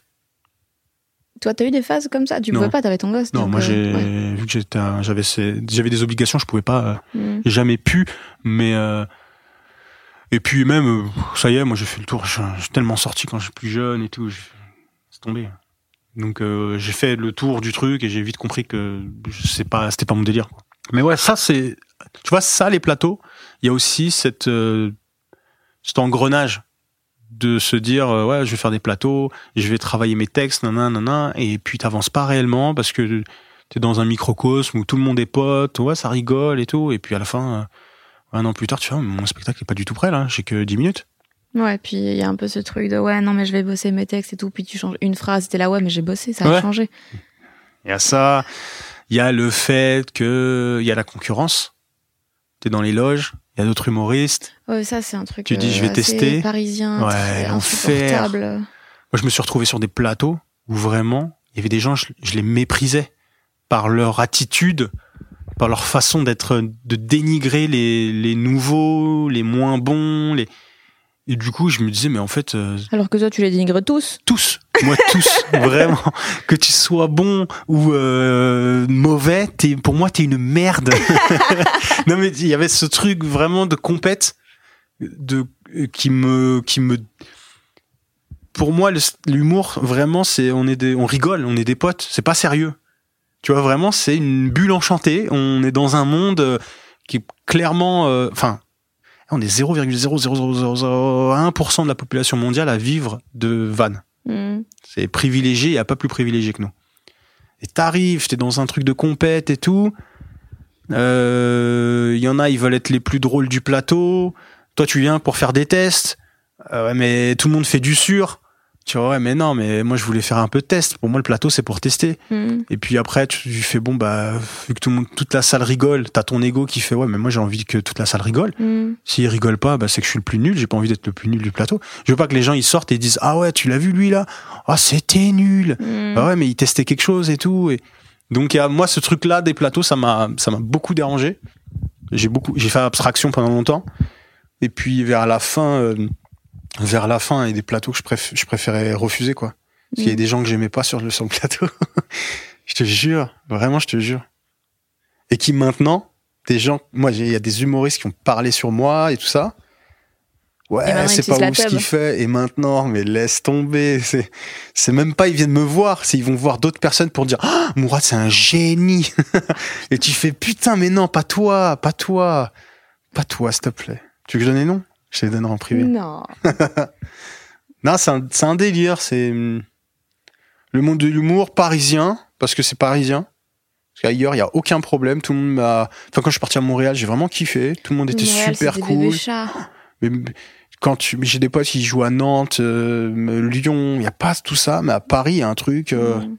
y a un truc de compète et qui Ouais, est, qui ça malsain avec ça. sérieux, hein. Pourtant, j'aime bien la compète, tu vois, mais dans l'humour, où vraiment on est une bulle, où pour moi c'est c'était limite une bande de potes et on fait un, on fait un métier qui est hyper cool. Là, pour moi, il n'y a pas de, pour moi, on n'a pas à se, à se comparer les uns des autres. euh, Hmm. ça c'est, et puis c'est, puis on fait un métier de fils de pute. Hein. Tu montes sur scène, tu dois faire rire des gens. Les gens, ils, en plus, tu regardes toujours la personne qui rigole. Hop, tu sais, il y a un truc, c'est violent, c'est super Ouais. violent. C'est faut être faut être baisé pour monter sur scène. Faut vraiment être fucked up. Hein. On s'en rend pas compte, mais Ouais. Mais du coup, pour toi, écrire le bouquin, c'était plus. Enfin, c'était comparable, le type de, de choses que tu as ressenti ou c'était tellement plus posé d'être chez toi, de pouvoir retravailler les choses mille fois? Bah, je pré- je préférais vraiment écrire le bouquin que monter sur scène. Hmm. Euh, moi, je me suis rendu compte que je voulais pas faire ça de ma vie, monter sur scène indéfiniment. Enfin, le quand j'ai Ali qui m'a fait faire des des zéniths, des premières parties, et euh, et ça s'était plus ou moins bien passé. Les premières pas trop, après oui. Mais même quand j'avais les rires et tout, en fait, il y avait un côté industriel. Tu vois, euh, il y a un truc qui déjà je me suis dit, ouais, en fait, c'est trop bien les, les salles de 50 places. Franchement, c'est le feu. Alors que les salles de, de, de, de 3000 personnes, 4000 personnes, c'est, tu les vois pas, tu, tu prends des vagues de rire dans la gueule, tu, ouais, le premier rire, tu fais, ouf, Mhm. qu'est- le, le son, il est fort. hein. Donc, c'est vraiment un autre métier, complètement un autre métier, et j'ai pas ressenti, euh, ce truc que tous les humoristes ont, à savoir l'amour du public. euh, Oh, moi, j'ai besoin, c'est une nécessité pour moi de monter sur scène. Ça, je l'ai pas du tout ressenti. Pour moi, c'est pas, c'était pas une nécessité. C'est là que j'ai compris que je ferais pas ça. Je ferais pas que ça, tu vois. Hmm. Ça m'intéresse de remonter sur scène. Je pense que je remonterai pour le délire, pour tester des nouveaux sketchs comme ça, pour voir. Mais euh, pour, mais vraiment faire ça de ma vie, je pourrais, je peux plus, je peux pas. Mais déjà, répéter la même chose pendant un an, ça je va casser les couilles, non? Ouais, je peux pas. Ça me rend ouf. C'est pour ça que je te dis que le texte, je le modifiais tout le temps. Hmm. Et que même si je joue à 20h et que à, de- à partir de- du moment où je me réveille le matin, eh ben je vais penser à mille trucs parce que euh, parce que rejouer, ça va me saouler de rejouer le même même passage. Hmm. C'est euh, ouais, c'est c'est une mécanique et tout. Mais t'es obligé quoi parce que bah t'as pas tout le monde dans ta salle euh, au même moment, donc il faut faut absolument euh, réitérer la performance quoi. Hmm. Et du coup, quand tu joues avec Malik, qui a quand même un public très large, Ouais. tu devais faire des vannes assez euh, qui, qui te faisaient pas rire de ouf en fait. Bah, le public. Alors, c'est ce qui est intéressant, c'est que le public de Malik, il y a un peu de tout. Malik, il te ramène des plus jeunes, des darons, il y a un peu de tout. Et comme il y a- c'était des salles de 3-4 000, t'avais tes rires. Hmm. Tu savais que, Même s'il y a 20% qui rigolent, ça fait beaucoup de bruit. ah ouais, ça fait quand même beaucoup de bruit. Et euh, bon, c'était difficile parce que tes premières parties. Et les premières parties, c'est toujours un, un pff, laisse tomber. Ouais. Non mais t'arrives sur scène, il y a quelqu'un qui crie « Il est où Malik ?» Tu vois, déjà, déjà bonjour déjà, c'était un vrai délire. Euh, mais euh, mais quand tu fais un passage sur, par exemple, j'avais un passage sur euh, sur le fait d'être marié, quoi, ou c'était un, un 10 minutes là-dessus. Tu sais que tu vas parler un peu à tout le monde. Toi, ça te parle parce que c'est quelque chose que t'as vécu Hmm. et qui te où t'as un angle un peu différent. Et donc euh, non, t'es t'es content. Tu fais ton truc, t'es content, mais tu sais que tu ne pourras jamais. Moi, je savais très bien que je pourrais jamais monter sur un- faire des zéniths avec des vannes que j'aime vraiment. Hmm. Tu vois, parce que euh, parce que ça plaît à, à, à 10% de la population. J'en suis conscient. Tu vois, Mm. moi, euh, plein de gens me disent comment ça se fait Mais quoi, t'as 8000 abonnés sur Insta? Mais j'aurai jamais 400 000. Hmm. C'est sûr. Parce que mon univers, mon humour, mais il y a, il y a peu de personnes. Moi, je suis très très drôle pour très très peu de gens. et j'en suis conscient. Et ça me dérange pas du tout, tu vois. Je, je le vis assez. euh, Moi, je suis content de ça. C'est même pas assez drôle pour un swipe up. Dé- Déjà, putain, t'imagines Le chien de Noël Madani, il a 11 000 et moi j'ai 8 000 Mais non. Ah putain, j'avais oublié ça. Mais non. C'est comment Tupac? Tupac Madani, putain de. J'ai envie de le tuer. Je crois que je vais l'exécuter. C'est lui que je vais exécuter en premier d'abord. Son chien, après le chien de Kian. Tous, tous les chiens de stars qui ont un, qui ont un compte, ils me rendent ouf. Ils me rendent ouf. Dans ton bouquin, c'est genre Ourad, c'est genre toi à 20 ans. Ouais. Et du coup, En fait, c'est ce que je, ce que je, c'est pas moi à 20 ans. Enfin, c'est ce que j'aurais pu, ce que je, comment je pensais à 20 ans. hmm. Il y a beaucoup de comment je pensais à 20 ans. et du coup, si dans 10 ans, tu réécris sur le Ourad là qui en a 34, Ouais. Tu souligneras quoi comme truc de fils de chien? Une bonne question, putain. Pour l'instant, je sais pas encore. Moi, il me faut beaucoup de temps pour déceler qui je suis. Hmm. Euh, là, je suis dans une période où je sais, je, je vois qui j'étais il y a 5-6 ans. Euh, mais maintenant, là, euh, j'ai pas encore le truc. Après, euh, le deuxième bouquin va parler de. Je peux pas parce qu'il y a des gens, ça se trouve, ils vont lire le premier.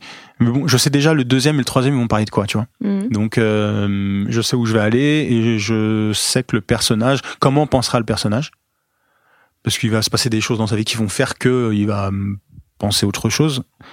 Mais maintenant, si je dois, si je dois écrire maintenant, non, maintenant je suis vachement plus, euh, je suis vachement plus posé. J'ai j'ai plus ce truc de, du mec de 20 piges qui veut que baiser, tu vois.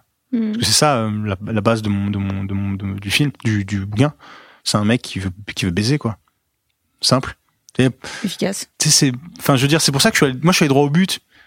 Enfin, l'être humain, j'ai bien calculé tout ce qu'il faisait. Et le, le, le, le mec en particulier, il veut baiser. Tout ce qu'il fait, c'est pour baiser. Il veut être riche pour baiser, en fait. Il veut tout. Il veut baiser, il veut baiser, il veut baiser. Et à un moment donné, il tombe amoureux et il se marie, il a des gosses et euh, il baisse plus. le mec, il parle de lui, là. Non, mais et le mec, et c'est ce qui se passe. Et c'est après, derrière, il y a, il y a l'adultère, il y a tous, tous ces trucs-là, tu vois, que j'ai aussi envie d'aborder que j'ai je vis pas mais euh, il va falloir que je l'aborde Hmm. parce que c'est quelque chose qui est vraiment dans l'intimité là j'ai vu récemment un, fi- un, un film de 1969 qui s'appelle l'arrangement qui est incroyable qui traite de l'adultère vraiment c'est incroyable c'est de euh, Eli, Eli, Eli Kazan, Elia Kazan. Et c'est quelque chose qui m'intéresse vraiment parce que moi je je connais pas l'adultère, mais j'ai envie de connaître. Tu vois, dans le sens où j'ai c'est c'est quelque chose qui j'ai envie de. Donc là, faut Je que je trompé, mec, par curiosité. Non, chérie, je te trompe, c'est juste pour le troisième bouquin en fait. c'est quelque chose que j'ai envie de traiter parce que j'ai envie de rentrer dans la tête d'un mec qui trompe sa meuf et qui, euh, enfin tous les stratagèmes, tout ça, ça m'intéresse. Mais oui, je sais, euh, potentiel comique infini. Bah oui, C'est pour ça que Bah oui. absolument tous les films français bah oui, parlent de ça. parce que c'est, de- en fait, c'est la lâcheté qui est drôle, la lâcheté d'un d'un être humain qui va te faire miroiter quelque chose et en fait il pense, mais là, mais c'est diamétralement opposé ce qui ce qu'il pense réellement et ce qu'il vit réellement. C'est ça, moi, qui m'intéresse, c'est la, c'est la, la tricherie. C'est trop drôle, la tricherie. Les gens qui trichent, c'est pas plus drôle qu'un tricheur. Là, j'ai vu, euh, j'ai vu une série récemment, s'appelait Mytho. Une série française. C'est une nana qui, euh, qui est débordée par sa vie, des gosses, le taf, euh, le mari, c'est un connard. Et à un moment donné, elle va faire croire qu'elle a un cancer. Et du coup, tout le monde devient gentil avec elle et elle devient dépendante de ça. Donc, elle a pas envie de dire la vérité. Et euh, bon, après, c'est un engrenage. Puis bon, malheureusement, comme tous les films français, euh, il, il y a un potentiel comique incroyable. Et puis ils vont dans un truc euh, où c'est long, c'est, enfin, c'était chiant. Vraiment, je me suis fait chier. Mais tu dis putain, l'idée elle était folle. Il y a un- une comédie incroyable à faire dessus et rester dessus. Et la- c'est ça, la lâcheté, c'est trop drôle la lâcheté. Donc voilà, je suis pas très lâche moi, mais je devrais. hein. Je kifferais être lâche. Tu t'es déjà perdu dans un mytho? Perdu dans un mytho? Ouais. Non. Non, ça toujours va. été très efficace. Ouais, ouais, ouais. ouais, ouais. Non, mais moi, je suis fort pour mentir. Très, très fort. Ah ouais, je... Parce que j'y crois. moi, je crois de fou à mes mensonges. Je suis, ouais, ouais, grave, ouais. J'imagine, le mytho et tout. Donc, euh, je suis tellement dedans. Après, faut pas, faut pas l'oublier. Sur les années, c'est ça le plus difficile. Si t'as sorti un mytho et quatre ans plus tard, tu te rappelles de ça? Tu fais, eh, pas du tout. J'ai jamais vécu ça. Mais un si, jour, tu vas être contacté par euh, des magazines food pour la pataterie. Ouais. Et tu, est-ce que tu vas répondre? Je pense que dans le stress, je vais bloquer. Ah. Je vais attends, mais qu'est-ce que je dois faire maintenant? Non, mais je dirais la vérité. J'ai fait croire. Et c'est mais ce serait tombé hilarant dedans. que tu Ah répondes ouais. à tout. Moi, je kifferais. Tu sais quoi J'ai envie de faire un deuxième compte la pataterie et dire que le premier compte la pataterie, c'est il a été piraté. Venez suivre celui-là. Et maintenant, je suis je suis le CM de la pataterie. Magnifique. Euh, je pense que on n'est pas loin d'avoir fait le tour. T'as une question genre à la fin? Ça, c'est la question qu'on pose à tous les invités. Non. Mais en général, j'essaie de te de, terminer avec un truc genre un peu, tu vois, un peu mystérieux, un peu truc, machin. Puis là, en général, je la crame toujours avant la fin. Parce que je suis une merde et que j'ai pas de patience. Euh, moi, un truc pour lequel je rigole vraiment à toutes tes blagues, même les plus horribles, c'est que je sais que l'intention est ok. Quand t'as bossé pour des émissions, genre touche pas à mon poste, alors que tu sais que l'intention est pas toujours ok, comment tu... Moi, j'ai beaucoup cru que l'intention était ok. Ah ouais? Et je, je pense vraiment que les humains sont cool et tout. Tu vois, moi, je, je suis persuadé que ça au début. Pour moi, tout le monde est gentil. Et puis après, au fur et à mesure, tu vois, mais c'est un enculé, lui. Je, je pensais pas du tout. Et, et vraiment, euh, avec euh, TPMP, au début, euh, moi, pour moi, c'était une émission de divertissement et point barre, quoi. Et puis après, au fur et à mesure, et maintenant, c'est vraiment devenu un, un, un PMU euh, où chacun, euh, chacun vient et raconte euh, son, sa version des faits. Euh, je suis parti un peu avant un, un peu avant de ça. Et puis moi, j'étais, comme je t'ai dit, j'étais, été dans une bulle, dans les chroniques, dans l'émission. Mais c'est vrai que mainte- maintenant, quand je regarde, je dis putain, j'ai bien fait de me barrer, quoi. Hmm.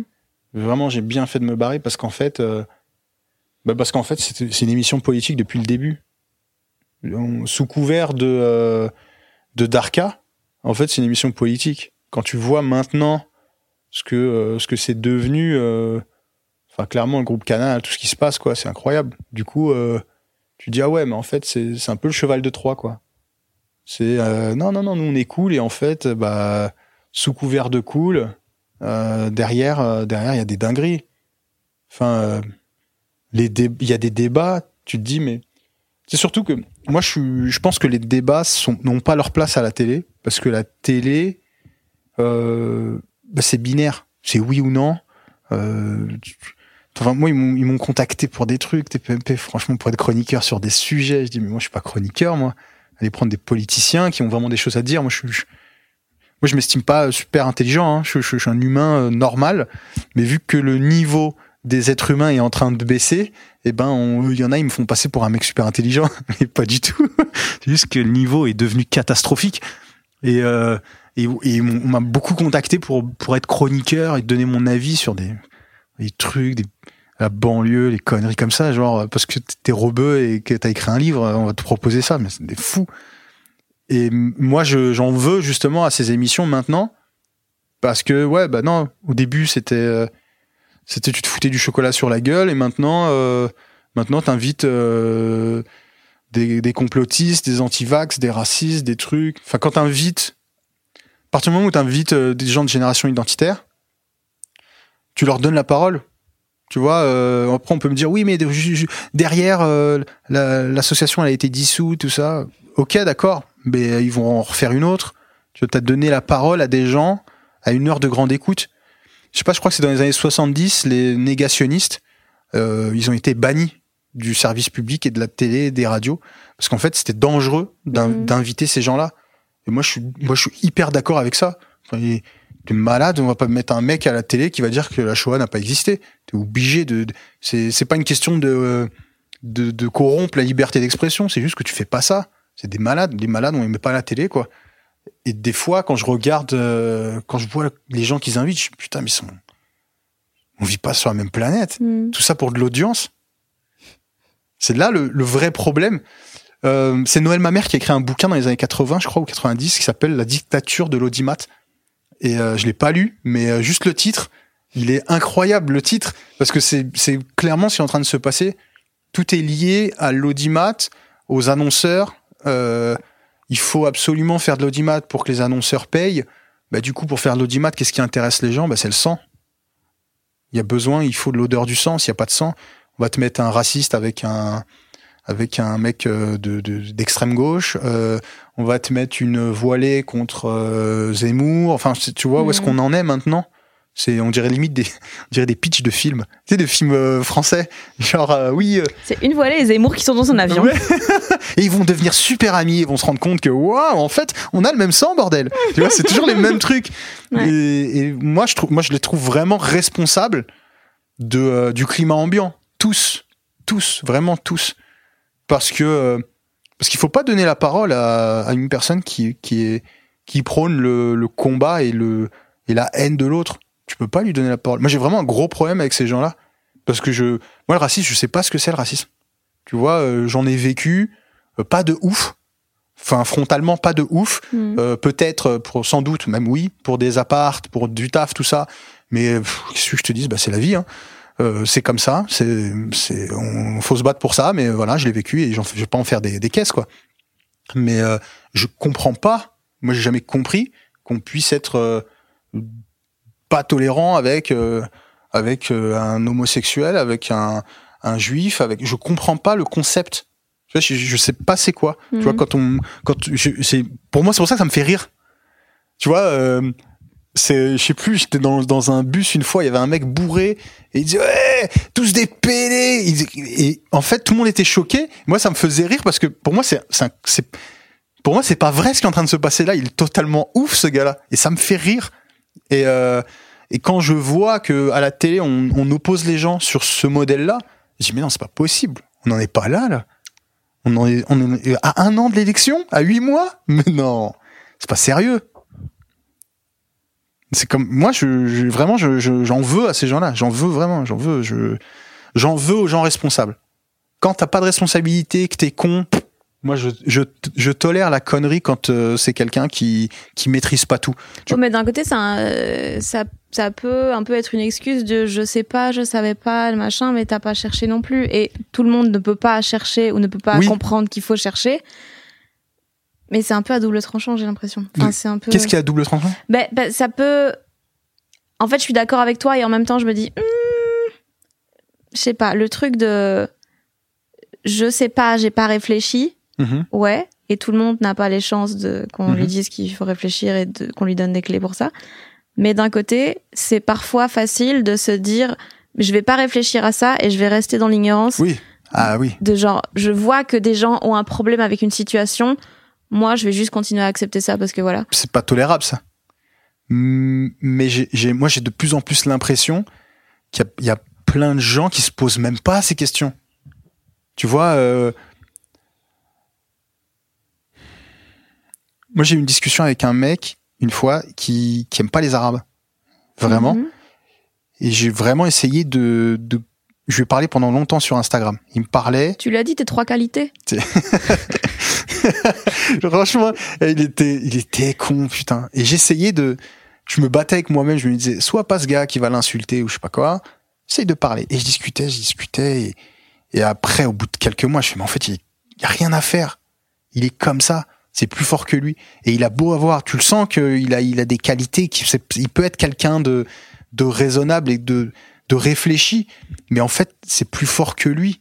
Il y a des gens, tu peux pas leur retirer, euh, moi, j'aime bien faire des comparaisons avec euh, euh, la religion. Tu vois, moi j'ai un pote, je sais qu'il ne croit plus en Dieu. Je le sais, mais lui, il se ment à lui-même. Il se ment à lui-même. Il continue à pratiquer sa religion de manière comme on lui a inculqué depuis qu'il est gosse. Mais dans les faits, moi, je suis persuadé qu'il qu'il n'y croit plus. Et mais c'est devenu un, c'est dogmatique dans sa tête. Et, euh, et il se posera pas la question de euh, est-ce que je suis athée ou pas? C'est comme ça et je fais comme ça et j'irai au bout de ma vie comme ça parce qu'on m'a appris ça quand j'étais gamin. Il y a des gens, euh, ils pensent que euh, y a une hiérarchisation des races et depuis qu'ils sont gosses, ils doivent le penser parce qu'ils ont grandi sans doute dans une famille qui le pensait et tu peux pas les aider. Tu peux pas, tu peux discuter un peu avec, tu par A plus B, tu lui prouves que c'est des conneries. tu- ce que tu penses, c'est pas, c'est pas viable. Tu vois clairement que tu, tu fais fausse route mais il pourra pas, il pourra pas de, il pourra pas changer d'avis quoi. Et c'est pour ça que je te dis des fois, il y a des gens ils sont cons. je te jure, a des gens ils sont cons, faut les accepter. Et plus dur, c'est de- moi c'est ma mère, elle me dit le, le plus dur c'est d'accepter les cons. Ma mère elle dit, elle dit le djihad, c'est de, tolérer les cons sans jamais leur mettre des gifles. Dit le jour où tu vraiment t'arrives à, tolérer les imbéciles autour de toi et que t'es en paix avec toi-même et que tu tolères le fait que il dit des conneries, tu c'est pas grave, t'es con mon pote. Ben là, c'est vraiment que t'as as atteint la pureté et vraiment t'es une bonne personne. moi, je pourrais pas. C'est sûr, je vais aller en enfer, maman. je, je suis obligé de l'insulter, lui. C'est dur, hein. C'est dur de tolérer la connerie. Putain, c'est un vrai thème, ça. C'est une idée de, de film. Tu l'as vu, Diocratie Ouais. Ah putain. Quand je l'ai vu, j'étais jaloux. Il y a des œuvres que t'aurais aimé, euh, tu dis putain ça, ça, j'aurais voulu l'écrire. Euh, le spectacle de Bill Burr, euh... Pepper Tiger, le dernier. Ok. Parce que, putain, qu'il est fort. Et c'est des trucs que j'ai pensé en même temps. Enfin, dans, dans, Mhm. c'est dans l'air du temps. Mais comment il te les a amenés, je sais, putain, bien. Il y a euh, un Inception. Ah, Inception. Je fais, putain, le rêve. Le rêve, c'est fou. Enfin, là, tout est fou dans dans ce dans ce film. De, même le rêve, juste le rêve en lui-même, je trouve que déjà c'est un délire. Tu tu t'allonges, tu dors, il se passe des trucs pendant que tu dors, tu te réveilles, ça n'a aucun sens, mais c'était dans ta tête. C'est-à-dire que en fait, tu dormais pas, t'étais, il se passait quelque chose en même temps que tu dors, ça, ça ne la vie ne s'arrête jamais. même quand tu dors, il se passe des trucs. Donc déjà, le, moi, le rêve, déjà, c'est un truc qui me fascine. Et euh, il y a quoi d'autre? Quoi d'autre où j'étais jaloux? Mais souvent, hein. Ça m'arrive souvent. Ah, euh, j'ai lu euh, Petit Pays de Gaël Faye. J'étais jaloux des émotions. Mais tu trouves pas ce qui manque dans ta vie justement, c'est un génocide? Pour être, euh, pour être euh, vraiment euh, accompli, Ouais. je pense que si j'avais vécu un génocide, j'aurais écrit des dingueries derrière. Des fois, t'as pas l'impression qu'il faut que tu souffres plus pour être plus euh, performante? Plus drôle ou même peu importe, hein, pour être vachement artistiquement plus épanoui Non, parce que d'un côté, euh, si je souffre euh, trop ou plus, euh, je vais juste pas vouloir faire ça. En fait, je vais juste me dire, mais tu sais quoi, je reste au lit. Hein. Donc, euh, je vais pas aller loin. Et puis, c'est quand même encore plus stylé d'arriver à faire des choses bien alors que t'as pas une matière de base qui est fertile de ouf avec ça, tu vois. Ouais. Comme faire des blagues sur un truc qui est déjà drôle, aucun intérêt. Faire des blagues sur un truc qui l'est pas, là c'est bien. Ouais, c'est ça qui est bandant en fait. Ouais. Dans notre métier, c'est ça qui est bien. C'est de trouver du, du drôle dans du pas drôle. Moi, c'est là où. Après. Mais ouais, non, moi, je, je pense qu'il faut ouais, un génocide, un bon petit génocide. Après, ça dépend de l'heure. Non, génocide le matin, flemme. Ah ouais. Eh non, attends, 14 heures. Non, mais vraiment, lui, il a vécu quelque chose d'incroyable. Donc forcément, euh, bon, quand j'ai lu le bouquin, après le film, j'ai pas du tout accroché, mais le bouquin, il m'a, Ouais, le bouquin, il m'a scotché. Euh, Il y a quoi d'autre? Euh, Ah si, j'ai vu une série qui s'appelle Euphoria. Mmh. Et pff, le réalisateur, vraiment, j'ai fait quel bâtard. Incroyable. Ouais, les plans, les... Alors que le scénario, C'est pas que t'as. éclaté, hein. Mais c'est là où tu vois la. Moi, je trouve que artistiquement, c'est quand quelqu'un arrive à faire quelque chose avec très peu d'éléments et il t'en fait une dinguerie. Ouais. Pour moi, c'est ça, euh, un artiste, quelqu'un qui me qui, qui mérite le fait que je vais payer pour sa gueule. Sinon, prendre des trucs, voilà, euh, une histoire incroyable avec des trucs fous. Non, là, c'est pas fou. C'est des lycéens. euh, bon, il y a une toxico, enfin, une- qui est en, qui est en- un peu en réhab, mais c'est pas gueudin. Mmh.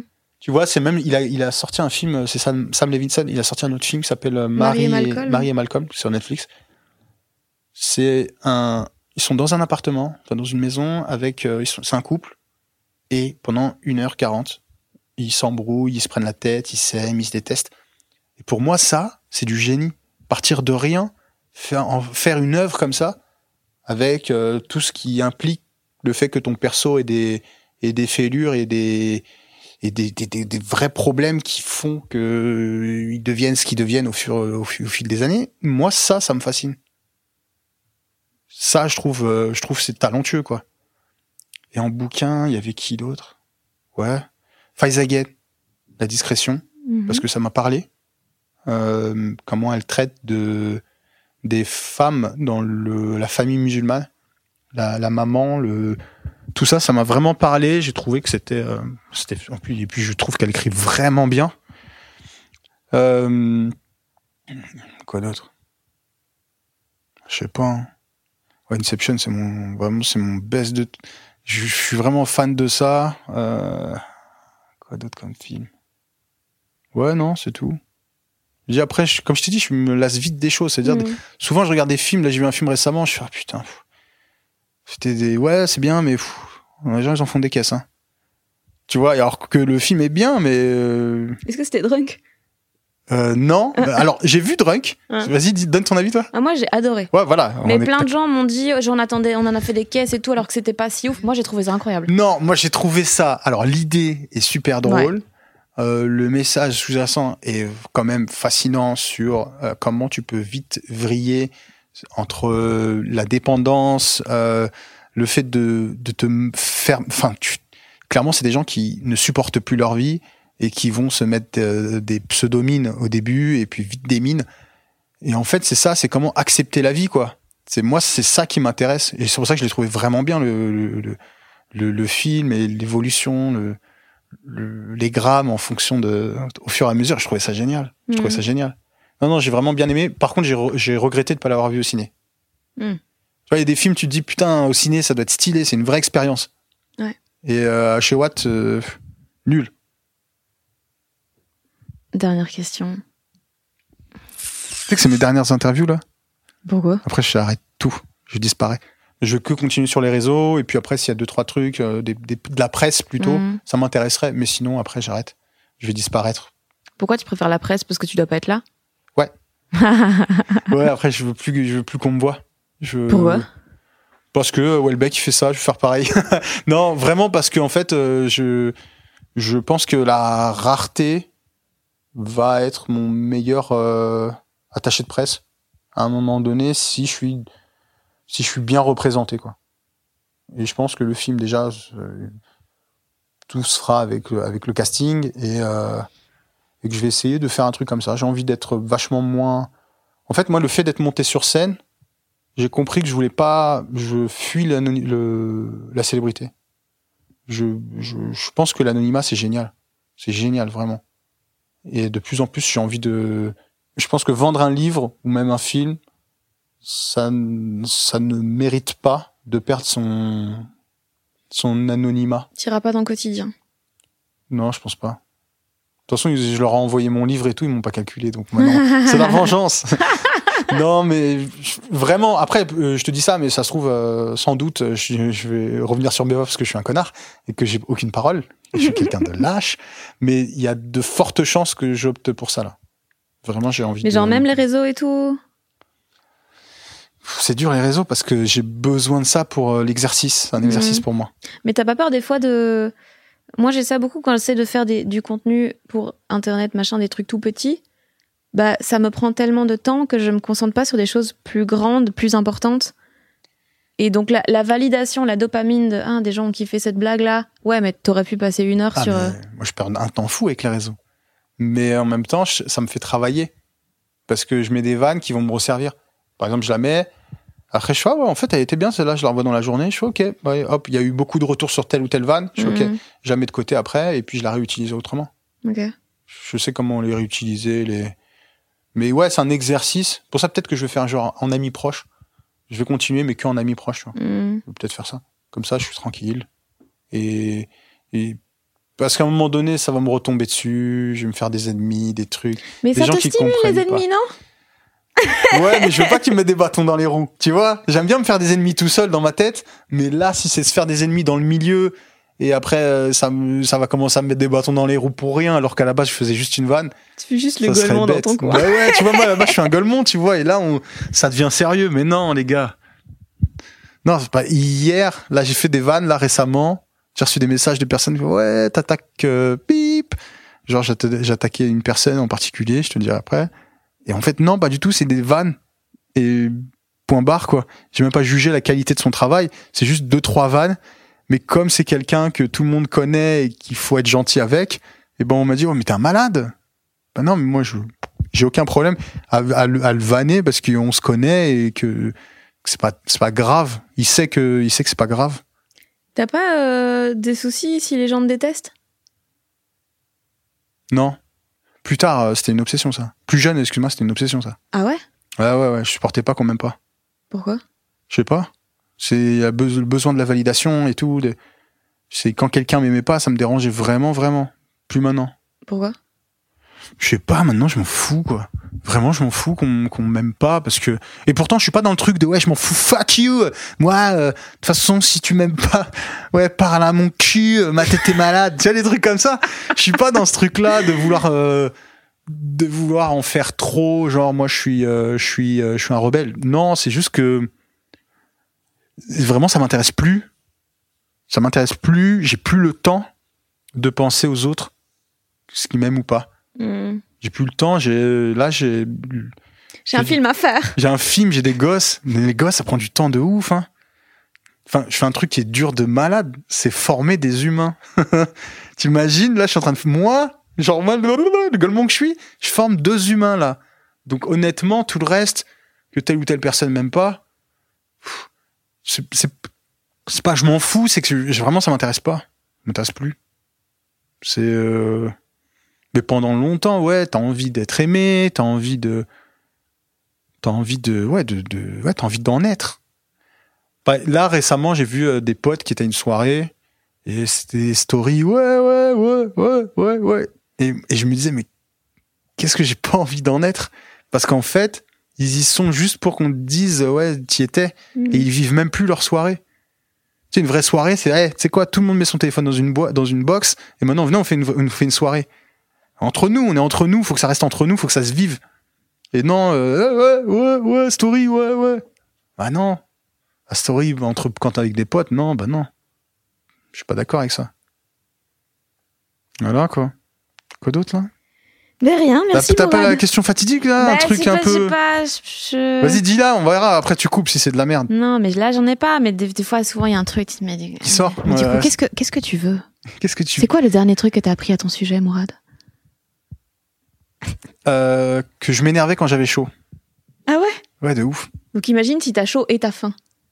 Oh là là. Des patates. Insupportable. Mais non, mais je te jure que je me suis rendu compte récemment que quand j'ai chaud, je stresse vite et du coup je m'énerve et je deviens insupportable. C'est euh, vraiment c'est une équation qui loupe jamais. Et, et j'ai une étude qui est sortie récemment, juste après que je m'en suis, je suis rendu compte, et qui parlait de ça. Et je dis bah, je la montre à ma femme. Je fais, tu vois pourquoi je suis un connard quand en été? Je fais voilà parce que j'ai chaud. Et du coup, euh, j'aime bien. Par exemple, euh, j'écris en hiver. J'écris quand j'ai froid. Je suis, je suis à l'aise et tout. Là, j'attends juste une chose, c'est qu'il fasse un peu frais, quoi. Hier, euh, vas-y, heureusement, il y a l'orage qui est arrivé et tout, sinon c'est un enfer. Quand il fait chaud, ça me saoule d'écrire. Mais euh, ouais, j'ai appris ça sur moi. Et euh, j'ai appris aussi que... Ah oui, le- c'est les gens qui doutent C'est comme ça que ça s'appelle Ouais. Si on doit revenir sur ça, j'ai appris aussi que... Qu'en fait, je douterais toute ma vie. J'ai toujours cru qu'à un moment donné, tu doutes pas, t'es sûr de toi et tout. Et euh, maintenant, je suis conscient que toute ma vie, je vais douter de tout ce que je vais faire. Euh, et c'est ça qui prouve que t'es en vie, en fait. Parce que sinon, enfin, que tu, que tu réfléchis. Le doute, c'est le prolongement de la réflexion. Si tu, si tu doutes pas, c'est que t'as un problème. Vraiment que t'es un malade mental. T'es- faut être zinzin pour pas, franchement, pour pas douter, faut être zinzin. T'es obligé de douter. Et euh, c'est ça qui fait que c'est ça qui fait que tu vas devenir meilleur et que tu vas te tu vas te battre pour euh, pour être la meilleure version de toi-même.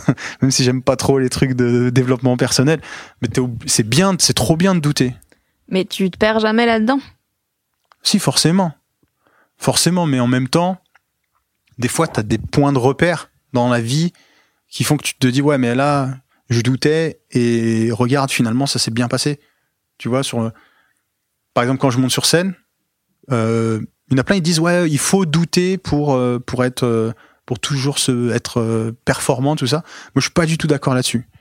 Il faut pas douter, faut pas réfléchir. Tu montes sur scène, tu fais ton truc, t'es sûr de toi, basta. Si tu commences à douter, donc à, enfin à réfléchir, donc à douter, c'est là que le ça s'immisce en toi et que ça devient compliqué. Ben en fait, le doute là, pour le coup, pour la scène, il faut qu'il soit en amont. Oui, Tu doutes avant, tu prépares assez bien, comme ça tout est sous contrôle. Voilà, il faut douter pour être performant, mais une fois que tu vas monter sur scène et que tu là ça y est, tu mets ton cerveau en off. Mhm. Faut être off, vraiment, faut pas réfléchir. Parce que tu- dès que tu réfléchis, ça y est, c'est fini. C'est fini. Faut être un gogol dans la vie. Je veux dire, dès que tu réfléchis, c'est fini. Et le, le- moi, j'ai toujours douté. Ça m'a toujours aidé. Et euh, avant, euh, j'ai cru que c'était problématique de douter. Je me disais, ouais, en fait, je doutais de moi. En fait, non, pas du tout. Je, je, je m'interrogeais. C'est pas du doute, c'est de l'interrogation. Tu t'interroges sur tes capacités et après, tu travailles pour. Et puis après, euh, et voilà, et ça va te suivre toute ta vie de douter pour devenir, euh, pour devenir le meilleur, quoi. Voilà. C'est bien ça. C'est bien comme fin, quoi. C'est très bien, Moral. C'est super. Merci Ouais, beaucoup. continuer de douter, franchement, c'est bien. Voilà, j'espère que l'épisode vous a plu. Je vous conseille vraiment très très fort de suivre Mourad Winter sur les réseaux. Je mets évidemment tous les liens dans la description. Je vous rappelle que son roman L'amour c'est surcoté est disponible chez Robert Laffont. Achetez-le, lisez-le, offrez-le, il est vraiment incroyable. Et puis tant que vous y êtes, ben abonnez-vous à ce podcast. Les gens qui doutent, c'est dispo sur toutes les plateformes habituelles. Vous pouvez aussi soutenir via Patreon ou Acast en faisant un don de la somme de votre choix.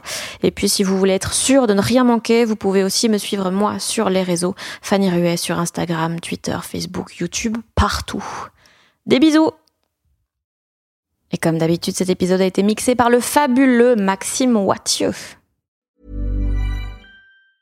Planning for your next trip?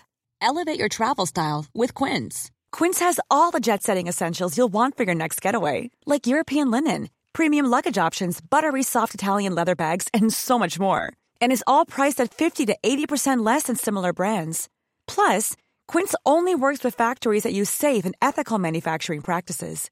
Pack your bags with high-quality essentials you'll be wearing for vacations to come with Quince. Go to quince.com slash pack for free shipping and 365-day returns.